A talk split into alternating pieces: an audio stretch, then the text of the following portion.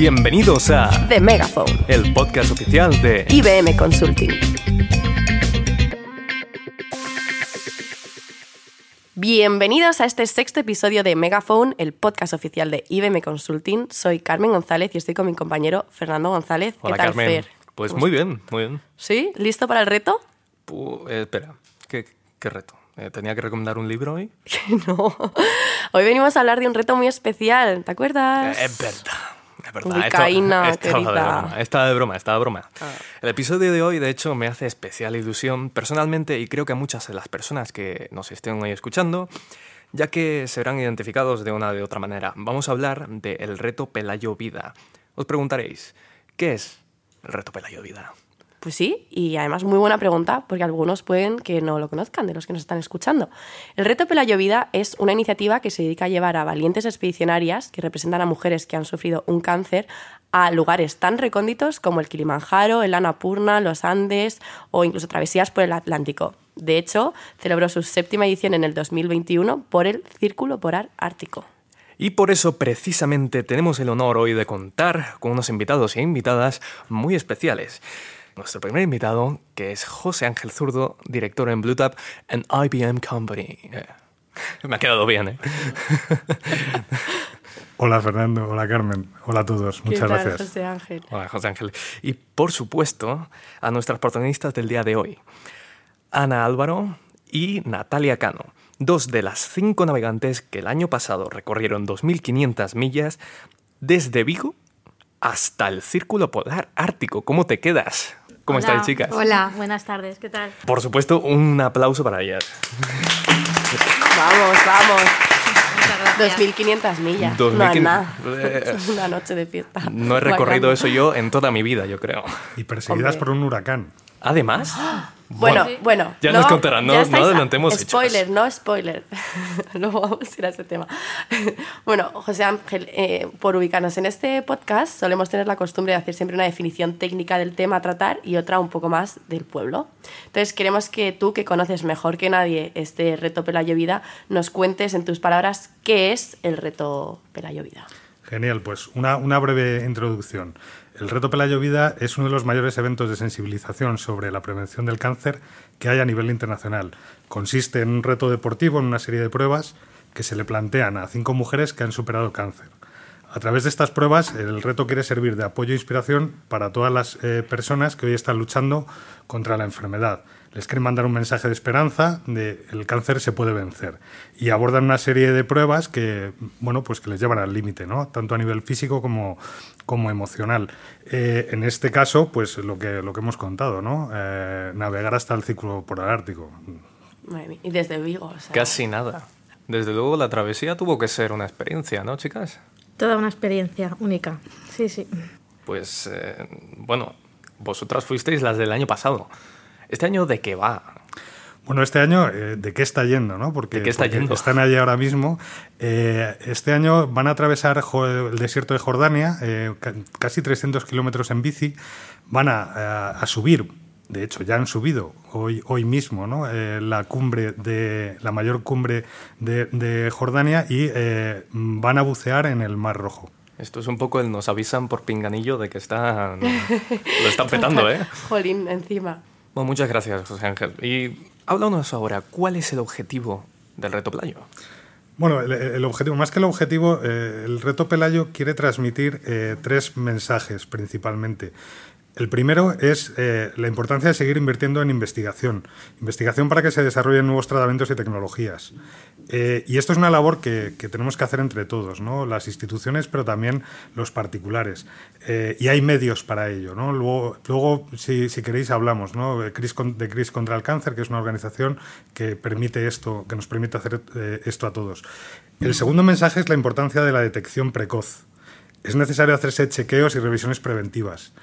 Eh, y el tercero es la importancia de llevar una vida saludable, de eh, hacer deporte, ejercicio, alimentarnos bien. Muy importante. Muy Yo, de, hecho, necesario. de hecho, recomiendo a todos nuestros eh, espectadores que vayan al gimnasio por las mañanas. Por cierto, José Ángel, a todo esto, ¿qué papel tiene Blue Tab e IBM en, en todo esto? Bueno, eh, lo que queremos es servir de altavoz, servir de altavoz de, los mensajes que, transmite el reto, ¿no? Eh, esa es el- la intención original.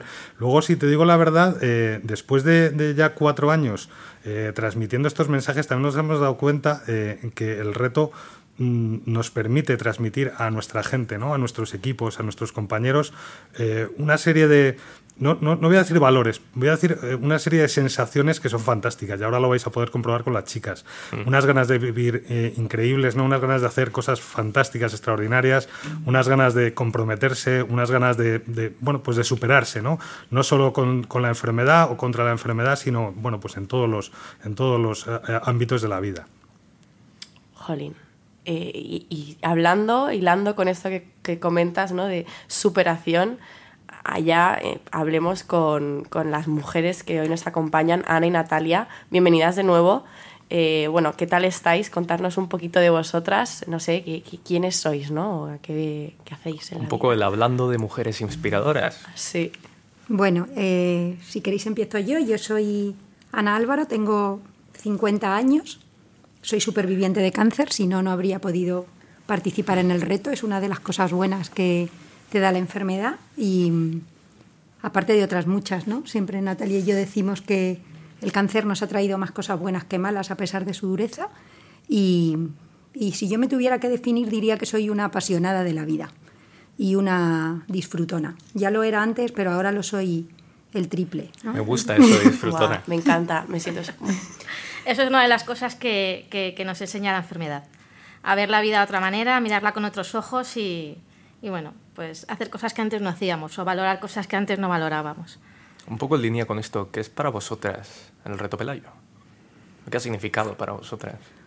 Pues para mí ha sido una manera de cerrar un círculo y de poner un broche de oro a, a mi camino en el cáncer, ¿no? Que, que algo tan difícil como superar un cáncer te abra la puerta a poder disfrutar de una experiencia tan extraordinaria es un regalo de la vida y una experiencia única, ¿no? Y, y bueno, es verdad que el camino para curarse del cáncer la travesía ha sido muy dura y también el camino para llegar a ser una de las cinco expedicionarias. Es decir, había más de 350 candidatas y había que elegir cinco. Entonces, Esa era otra pregunta que tenía yo, que ¿cómo, cómo- cómo llegas ahí? hemos, hemos entrenado mucho para ser una de las cinco, ¿verdad, Natalia? Pues sí, yo la verdad es que no había navegado nunca y sí que tenía claro que quería presentarme al reto Pelayo eh, desde el día que, que lo conocí.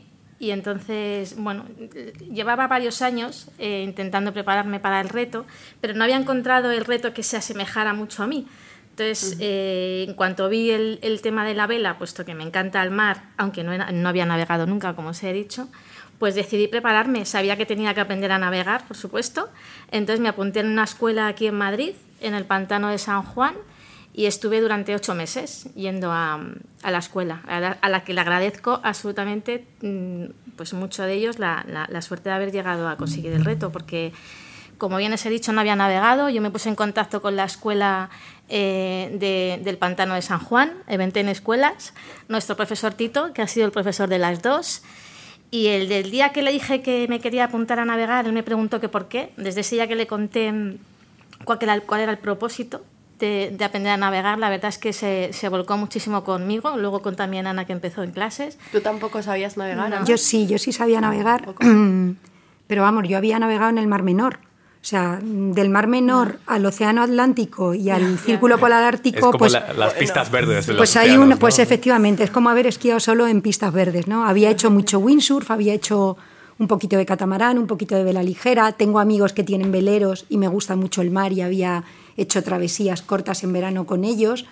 Pero Amigos con barco, muy importante. Sí, es mucho mejor, es mucho mejor tener amigos con barco que un Que barco. tener el- el Muy de propio barco, acuerdo. sí, sí. ¿Y, y cómo, cómo entrenasteis lo del huracán en el pantano San Juan? De ninguna manera. De Esto- manera. Oye, pues he de- hemos de decir que el pantano de San Juan da mucho juego a la hora de, de aprender a navegar. Porque rola mucho el Porque viento. rola muchísimo el viento. Entonces, eh, ahí, ahí sí que aprendimos un montón el tema del manejo del viento, velas y demás, que yo pensaba que no, pero sí, sí. ¿Cómo os enterasteis de este reto, no? O sea, ¿qué fue lo que, que os animó también a, a uniros? Eh, Ana ha comentado el, el cerrar con un broche de oro esa etapa quizá... Y aparte, Natalia, no tú, lo- tú lo conocías desde antes ya, ¿no? Yo lo conocí, bueno, Eh, yo lo conocí en pleno tratamiento de, de la enfermedad.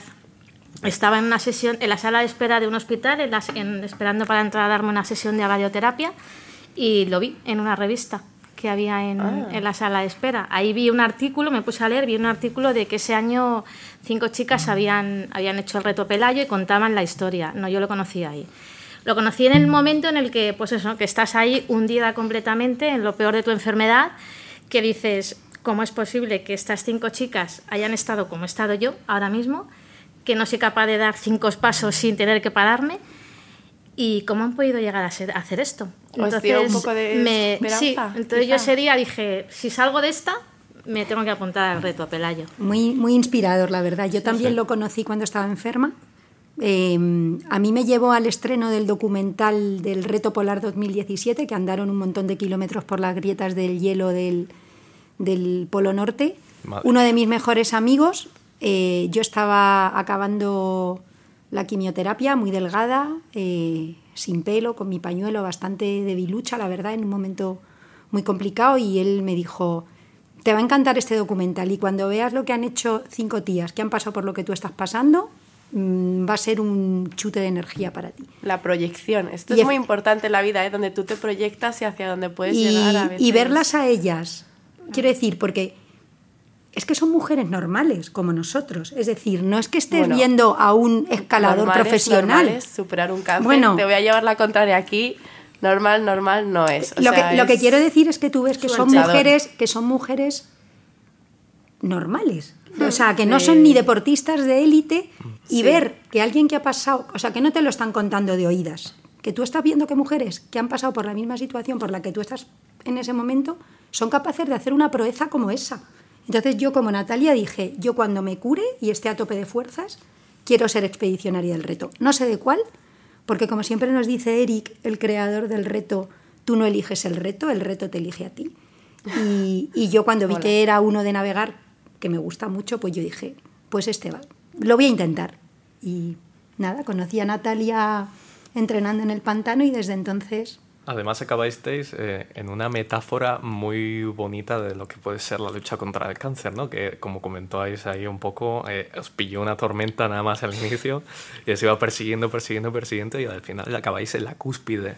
De, en la cúspide del mundo, bueno, si lo miramos boca abajo, Bueno, es que hay muchas ¿No? similitudes entre el mar y el camino para curarse de cáncer. Muchas, ¿no? Eh, tú en tu camino para curarte de cáncer tienes días calmados y que estás relativamente bien, pero tienes días con vientos muy desfavorables, con olas muy altas. eh, Buah, y la el mar. mar y el mar es un poco así, tan imprevisible como el camino para curarse, ¿no? y Desde al luego. final te tienes que adaptar a, a lo que venga y ir surfeando las olas de tu camino para curarte y de, y de nuestra travesía para llegar al círculo polar ártico.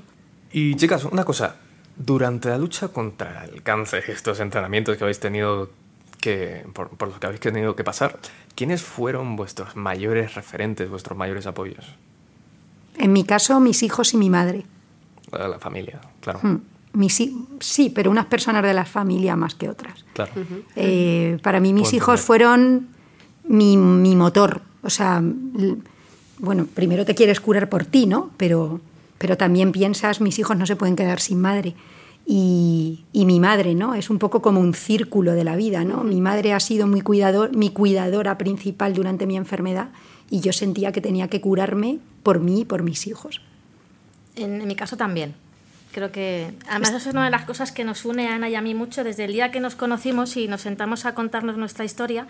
Nuestra historia es muy parecida. Las dos pasamos la enfermedad más o menos en el mismo tiempo, las dos teníamos dos hijos de la misma edad y, y, bueno, y circunstancias de la vida nos llevaron a vivir prácticamente lo mismo.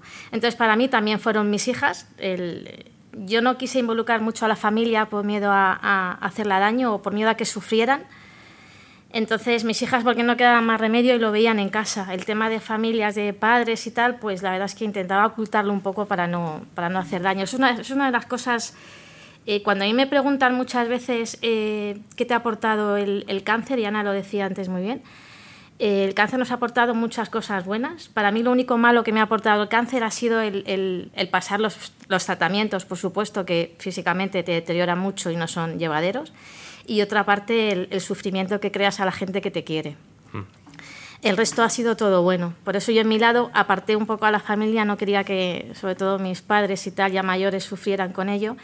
Y, y me apoyé en mis hijas, que son mi motor, como ha dicho Ana, y lo siguen siendo. Y vivieron el reto Pelayo Vida conmigo hasta el final, como la fiesta que me hicieron en casa, cuando por fin había sido seleccionada. Bueno, y la fue tremendo. O sea, ellas lo han vivido conmigo de una manera increíble. De hecho, ellas los fines de semana, yo trabajaba entre semana, me iba, me iba a entrenar al pantano y muchos fines de semana también entrenaba. Y yo les decía, no, venga, este fin de semana no entreno y me quedo con vosotras. No, no, mamá, tú te tienes que ir a entrenar, tú tienes que entrenar, tienes que conseguirlo. Ellas lo vivieron conmigo tremendo, sí. Como el motor de un barco, casi. Joder, Qué bueno. Estás hoy Hoy estoy sí. inspirado. poeta, poeta. ¿eh? Mm, ¿Por qué será? Luego veremos.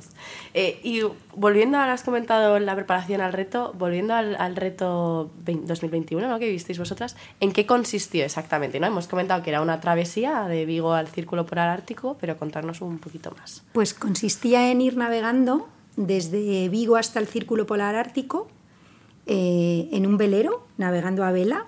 Eh, inicialmente iba a ser una travesía sin escalas, sin parar, pero bueno, pues como hemos dicho, el mar y la naturaleza van a su aire. La vida también. Eh, como la vida va a su aire y de repente te dicen, oiga, mire, usted tiene cáncer, ¿no? Pues nosotros pensábamos hacer una travesía sin escalas y no pudo ser así porque eh, el huracán Larry se sumó a nuestra aventura.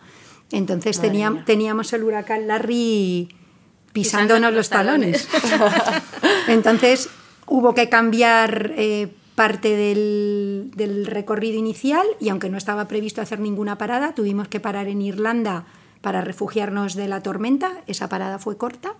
Y luego tuvimos que estar eh, dos días amarrados en el puerto de Reykjavik, eh, porque la Guardia Costera Irlandesa no, vamos, nos dijo que, eh, que prohibido seguir navegando. O sea, que en esas condiciones Por mal le- clima, les ¿no? metíamos en un lío a ellos. Entonces, estuvimos dos días amarrados en el puerto de Reykjavik, que para mí fueron los más duros de la travesía. O sea, los dos días parados para mí fueron los peores y creo que Natalia comparte sí, esto. porque estuvimos en el, estábamos en el puerto y, y- y el barco se movía casi como íbamos cuando estábamos Pero espera, porque teníais que y- estar dentro del Claro, barco durante Sí, el sí. tiempo. Bueno, a, a ver, no podíamos, el reto no había acabado, entonces nosotras seguíamos podíamos embarcadas. No podíamos Ni un hotelito. No me No, no, digas. no, no. Algo. 48 horas en el barco eh, esperando y con la duda de no saber si íbamos a culminar el reto. O sea, estábamos en el paralelo 64 y yo decía, me cago en la leche, que no lo vamos a Ya. conseguir. Flipo. Es peor Y la en- espera casi, ¿no? O sea, yo por eso creo que a lo La mejor- incertidumbre, como en el cáncer y como en la vida. Es casi peor la incertidumbre que... Y bueno, pues al final hubo una ventana de 24 horas y el capitán dijo, o lo hacemos ahora o no lo hacemos. Y allá que y nos lo lanzamos. hicimos. En 24 horas ya estabais en el círculo polar. Bueno, en 24 horas desde Reykjavik. De- no, ya desde Reykjavik, Sí, claro, claro, claro. a sí. ver, Desde a Vigo hubiera sido Sí. eso. Eh, una cosa, sabemos también, nos ha dicho un pajarito antes de venir aquí, que tuvisteis que cuidar además una tripulante y fuisteis eh, menos a la hora de llevar algunas de las tareas a bordo, que en un barco, pues no sé cuál- cómo sería el tamaño del barco, pero puede ser bastante, bastante un tema eso. ¿eh? ¿Cómo visteis esta experiencia? Pues la verdad es que sí, una de nuestras, de, de- de nuestras compañeras se puso mala, yo creo que fue el, el primer día o el segundo El día nada primero. más, yo creo que fue el primer día nada más zarpar. Y, y la verdad es que lo pasó bastante mal la pobre. Se mareó mucho. Se mareó mucho, no paraba de vomitar y entonces pues entras en un círculo que, que es difícil salir. Sobre todo la gente dice, los marineros dicen que, que cuando empiezas mm, una travesía en la que empiezas eh, con vómitos y con mareos, que es difícil que eso ya cambie durante toda la travesía. Y Pero lo llegasteis todas. Llegamos imagino, ¿no? todas, sí, la verdad es que lo pasó mal, pero bueno, consiguió llegar también. sí. Trabajo en equipo. Eso Trabajo. es El trabajo en equipo es una de las cosas más importantes. Sí. No solo en la vida, Sí, sino en el clima laboral, en- en la amistad, en todo. Y con este ritmo, madre mía, ¿en algún momento se os pasó por la cabeza tirar la toalla? Ya sea incluso durante la travesía o con este horario que teníais, ¿no? O incluso eh, a la hora de entrenar, ¿no? Que supongo que tampoco sería fácil ponerse a ello. Es que cuando la ilusión es más grande que tu miedo, no hay miedo. Eh, Y engancho con lo que tú decías, ¿no? O sea, al final, a pesar de las dificultades, de que una no podía hacer su parte del trabajo, o sea, había tanta ilusión con conseguir el reto que, que cuando la ilusión es tan grande se vence cualquier dificultad. Eh, pero eso también pasa en la vida y os pasará a vosotros en IBM, en vuestros proyectos de consultoría, ¿no? Cuando, cuando el objetivo común está por encima de, de, los egos, de los egos las cosas salen. La adrenalina que tienes en ese momento te hace querer seguir para adelante y te hace querer hacerlo y, y los miedos como que se quedan a un lado. Mm. Y vamos con tres profesionales muy buenos. Os iba a preguntar si ibais solas o ibais acompañadas, porque me hubiese parecido la bomba ya que hubieseis hecho esto solas, pero por supuesto ibais con gente. En el barco íbamos las, cinco, las cinco expedicionarias, tres, tres navegantes profesionales, eh, Diego Fructuoso, que es regatista profesional y entrenador de la selección española de, de vela y, y, artífice de la medalla de bronce de Joan Cardona en Tokio. O sea, él llegó de Tokio y se embarcó con nosotras. Pilar Casares, que es una navegante muy reputada también, tiene una escuela muy prestigiosa en Mallorca, y el capitán del barco, Lionel de Monchoa, que es un mito de la navegación transoceánica en Francia, o sea, le paran por la calle. Entonces, pues navegar con ellos ha sido un aprendizaje brutal, brutal. Y nosotras éramos marines a sus órdenes. Nosotros, el timón ellos nos lo han tocado, nosotras hemos llevado el timón durante todo el rato Hemos manejado las velas cuando las circunstancias climatológicas lo permitían y, yo estaba tranquila si a ellos les veía tranquilos. Y por cierto, bueno, llegasteis ya después de todo este de, reto conseguido. todos los retos reto conseguido. Llegáis Círculo Polar Ártico wow increíble. Tomaríais fotos por supuesto imagino estarán en redes sociales también. Bueno hay un documental precioso que se llama cuando llegue la tormenta para cuando llegue la tormenta me encanta ¿Y, la vuelta cómo fue? En avión desde Reykjavik. Ah, vale, vale, vale. ya, ya me parecía. Me parecía, me parecía.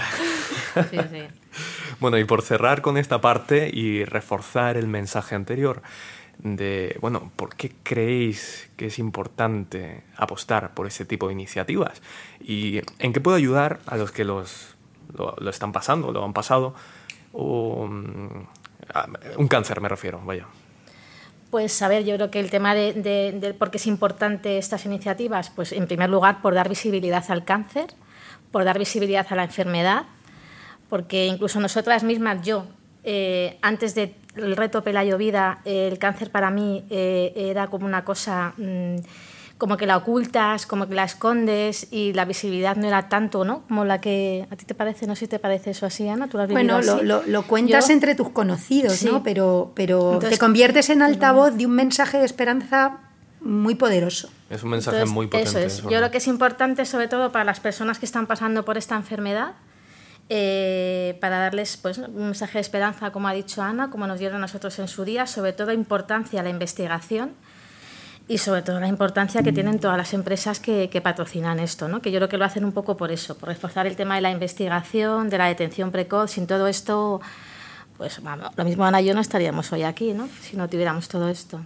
Y, por, y yo creo también, eh, cuando le preguntan a Pelayo por qué se metió en este embolado, y entiendo que es similar para el resto de los patrocinadores, es que los valores que hay detrás de este reto son muy valiosos para cualquier faceta de la vida. Em, el afán de superación, el espíritu de equipo para conseguirlo, eh, la capacidad de adaptación a las adversidades y a las dificultades que te surgen tanto para llegar a ser una expedicionaria como durante la travesía. Em, la capacidad de foco, de poner foco, ¿no? O sea, aquí qué es lo realmente importante. Mm, pues yo creo que todos esos valores que subyacen en este reto es que son valiosísimos para cualquier compañía, vamos. Por supuesto, ¿no? Y además yo creo que, programas como estos son los que, los que, iniciativas como estas son las que nos hacen crecer como sociedad. Yo, si me permitís, eh, los valores están muy bien y son muy importantes, pero por encima transmitís unas sensaciones que son inigualables, ¿no? Esa sensación de vivir, esas, eh, bueno, pues, eh, esas ganas de superarse, ¿no? Esas ganas de superar un reto o la enfermedad o lo que se os ponga por delante, ¿no? Esas sensaciones que transmitís a todos los que eh, pues tenemos la suerte de, de veros, de veros en acción es maravilloso y realmente es parte de lo que nos, de lo que, bueno, no solo los mensajes que, que transmitimos al mundo, ¿no? Sino es parte esto de lo que, de lo que nos hace seguir exponiendo sponsorizando ¿no? cada año. Eh, transmitís algo mucho más fuerte que, valores, ¿no? porque, porque, lo, porque lo, lo, estamos escuchando ¿no? es, muy bonito. Claro. Bueno, es muy duro tener, tener un cáncer, por supuesto, es muy duro que llegues a una consulta y te digan que tienes un cáncer. Y, y, es muy duro pasar el, el, proceso ¿no? hasta que termina la enfermedad. También nos estamos contando la parte bonita de, de haberlo superado y, encima de haber eh, podido cerrar eh, este, este, episodio con, el reto de la llovida. Desgraciadamente no hay gente que lo supere, pero sí que quiero decirles a todas las mujeres que están pasando la enfermedad y que lo están superando, que se centren en, la parte positiva, que una vez que la enfermedad termine y tengan tiempo para dedicarse a sí mismas y analizar eh, su experiencia con el cáncer, se van a dar cuenta que, que el cáncer les va a cambiar la vida para bien y para, para muy bien. Has respondido justo a una de las preguntas que te iba a hacer ahora y me gustaría además añadir a esto que has respondido y también a las, a las personas que están pasándolo con ellos y que yo creo que también son los pilares, ¿no? Como vosotros habéis hablado de vuestros hijos, un mensaje hacia esas personas que están siendo también ese, ese momento, ¿no? De, de, de ayudarte cuando tú quizá no, no, no, encuentras las fuerzas. Son, son fundamentales, son tan importantes como la quimioterapia. Yo siempre digo que es verdad que el cáncer lo sufre el enfermo, ¿no? Y es una enfermedad que sufres tú y que tienes que superar tú. Pero el apoyo de tus seres queridos, en el sentido más amplio de la palabra, de tus amigos, de tu familia, es, es una medicina impagable. Entonces, bueno, yo también quiero aprovechar que nos dais este ratito con vosotros para agradecérselo y para decir a las personas que acompañan a las que ahora están enfermos que, hacen que tienen un papel impagable y muy, y muy importante. Son fundamentales en que esas personas que ahora están enfermas lleguen a, lleguen a curarse. Nada, yo también quería decir que igual que nos habéis preguntado que cuál era nuestro motor y que todo el mundo tiene un motor en el que pues hay gente que a lo mejor no lo tiene, ¿no? Hay gente a lo mejor que no tiene ese aliciente o no tiene ese motor. Entonces, yo a esas personas quiero decirles que por una misma, o sea, por uno mismo tienes que salir adelante, por superarte a ti, porque la vida sorprende y porque la vida es maravillosa y no sabes lo que te espera. Entonces, la gente que no tenga una persona como hemos tenido nosotras en las que apoyarnos y tal, pues hay que salir adelante por uno mismo, porque la vida lo merece. Pon, pon una ilusión en tu vida, la que sea, eh, levantarte cada mañana con una ilusión y con un propósito es, es la clave. Cuando no tienes propósito, ¿para qué te levantas? Pues pueden ser tus hijos, tú misma, curarte de cáncer, mmm, venderle a un cliente el macroproyecto, hacer un podcast maravilloso esta tarde. Y yo siempre digo ponerse metitas cortas. A mí me ayudó mucho, mucho, mucho durante mi enfermedad ir pasito a paso. Pasito a paso. O sea, con la vista puesta en el objetivo último, que era me voy a curar, yo nunca barajé una opción que no fuera curarme, siempre me vi curada. Eh, tampoco quiero frivolizar con esto, porque como dice Natalia, hay mucha gente, por desgracia, que no se cura, eh, porque todavía hay cánceres para los que no se ha investigado lo suficiente y que no tienen curación, por eso hay que seguir investigando. Pero ponerte metas cortas, ¿no? ¿Qué es lo siguiente? ¿Ir mañana al ciclo de quimio? Venga, pues al ciclo de quimio. ¿Qué es lo siguiente? voy a estar dos días jorobada después de la quimio, pero al tercero voy a estar fenomenal. Pues a disfrutar fenomenal del tercer día hasta que llegue el siguiente ciclo, ¿no? Y y saborear cada día con lo que el día te traiga. Pues mira, lo de ponerme metas cortas me lo dice mucho mi jefe, así que tenemos aquí. a, mí, padre, lo de tener una meta en la vida, que es muy importante. Pues mira, Y que todo en la vida ocurre por algo. Y yo cuando me diagnosticaron el cáncer te haces la pregunta de ¿y por qué yo y por qué a mí? Y cuando pasa el tiempo te das cuenta, porque la vida... Te quería enseñar algo. Te quería enseñar algo, efectivamente. Muy bien, bueno, última pregunta. Siendo unas chicas tan aventureras, ¿cuál es el siguiente reto? Pues irnos el fin de semana que viene a navegar juntas otra vez con, nuestro, ah. con nuestro profetito. Hay que celebrarlo. ¿A eso. dónde? ¿Vais al pantano o vais a otro no, lado? No, no, no. Vamos al mar. Vamos, a, ah. vamos a navegar de Denia hacia el sur, hasta donde nos lleve el viento. Hacia el sur. Wow. Si pasáis por las Islas Canarias, Tanto no, no, no nos da tiempo en un fin de semana. A ver si llegamos a Moraira. Está bien. A mí me podríais llevar. Yo recojo el ancla, la vuelvo a echar. Que son, cosas. que son ocho meses de entrenamiento. A Ya, ver, poco a eso poco. Es verdad, yo no Poco a poco. eso.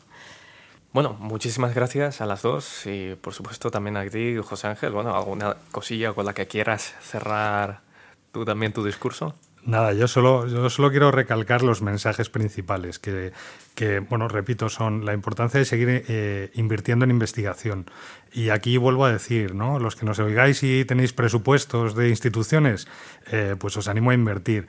Y bueno, pues la gente eh, de, de, a pie, ¿no?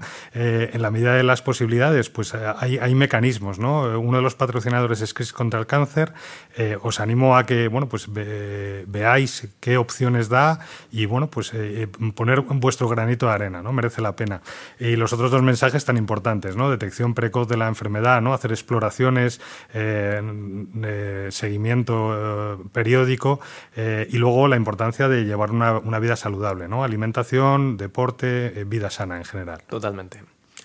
Bueno, muchas gracias Ana Natalia por compartir este ratito con nosotros y José Ángel por estar aquí también, darnos un poco de tu tiempo. Para despedirnos de este podcast tan bonito que hemos tenido, pues tenemos que decir que no hicimos otra cosa sino pensar en un poema de Antonio Machado, que de una forma muy simple refleja el mensaje que hemos querido transmitir. Carmen, por favor, haz los honores. Caminante, son tus huellas el camino y nada más. Caminante, no hay camino, se hace camino al andar. Al andar se hace camino y al volver la vista atrás se ve la senda que nunca se ha de volver a pisar.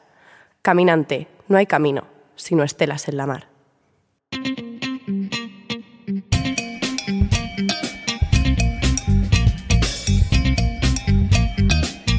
Esto ha sido The Megaphone, el podcast de IBM Consulting.